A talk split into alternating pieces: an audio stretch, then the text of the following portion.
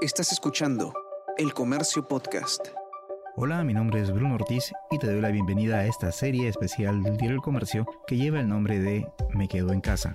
Se trata de un conjunto de podcasts utilitarios con los que buscamos ayudarte a resolver tus dudas más recurrentes relacionadas con este tiempo en el que debemos evitar, en la medida de lo posible, salir de nuestros hogares para frenar el avance del coronavirus. Este episodio se publica un 30 de junio del 2020, cuando se cumplen 107 días del aislamiento social obligatorio y aunque el estado de emergencia nacional de salud continúa, es el último día de cuarentena. Si bien esto no significa que todos vayamos a salir nuevamente a las calles, hay muchas personas que desde mañana sí lo harán. Si eres una persona mayor de 65 años o menor de 14, si tienes alguna enfermedad preexistente, si tienes diabetes, hipertensión u obesidad y o si tienes algún problema con tu sistema inmune, lo mejor será que sigas en tu casa, claro, siempre que te sea posible.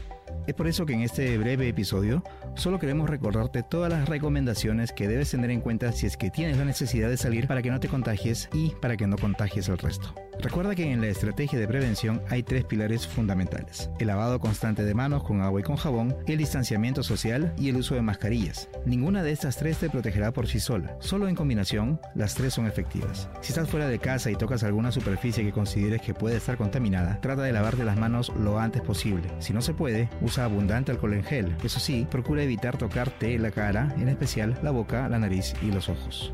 Si tienes que viajar en transporte público, evite ir de pie y usa solo los asientos habilitados. Si tienes problemas para encontrar un vehículo vacío, trata de conversar con tu empleador para explicarle la situación y encontrar una solución que no te perjudique. El gobierno acaba de anunciar que planean exigir el uso de escudos faciales como medida adicional de prevención en el transporte público. Si se hace obligatorio y viajas en este tipo de vehículos, tendrás que conseguir una. En tu interacción con otras personas, trata siempre de mantener más de un metro y medio de distancia. Nunca estés de frente a la otra persona y procura no gritar. Recuerda que ya estamos en invierno. Mantén todos los espacios bien ventilados. No abrir las ventanas solo permitirá que otros virus y bacterias puedan enfermarnos y los sistemas de salud no están todavía en condiciones de atender con comodidad a otros casos. Procura que tanto tu superficie de trabajo como los implementos que utilizas estén constantemente limpios y desinfectados. Al volver a casa, lo mejor es aprovechar para asearte por completo y colocar tu ropa en un tacho o espacio aparte. Recuerda que lo mejor, y no solo por el coronavirus, es dejar el calzado que has usado en la calle en un lugar a la entrada de tu casa. Es importante tener en cuenta lo siguiente. Una sola persona puede poner en riesgo a todos los demás, a su círculo más cercano, a su familia. Este virus se mueve muy rápido y lo que necesitamos es que vaya más lento, y ahora está en nosotros más que nunca lograrlo. Ahora que ya no hay cuarentena, no hay problema si visitamos a nuestros padres, a nuestros hermanos, a nuestros tíos y primos, a nuestros amigos. Sí, sí lo hay. Si es que entre ellos hay quienes también han tenido que salir a trabajar, no sabes con quién han estado, si se han cuidado adecuadamente, entre otras cosas.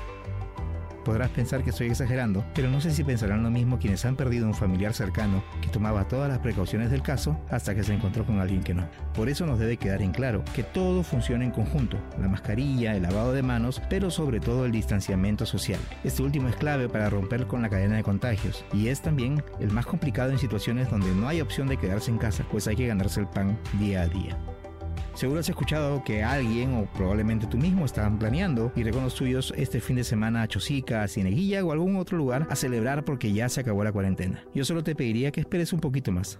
Realmente no hay apuro. Sin embargo, esta escapadita en estos momentos podría desencadenar algo peor. Esperemos un poco más, solo un poco más, como dice la vieja canción. Y como leí en un texto que me compartió una querida amiga hoy por la mañana, hay que estar muy alerta en estos días porque este virus no perdona a quien rompe las reglas. Hasta aquí hemos llegado con el episodio 29 de la serie Me Quedo en Casa, un conjunto de podcasts producidos por el comercio para tener las dudas más recurrentes relacionadas con este tiempo en el que debemos evitar salir de nuestros hogares para así ayudar a frenar el avance del coronavirus. Mi nombre es Bruno Ortiz y nos escuchamos pronto. Esto fue Me Quedo en Casa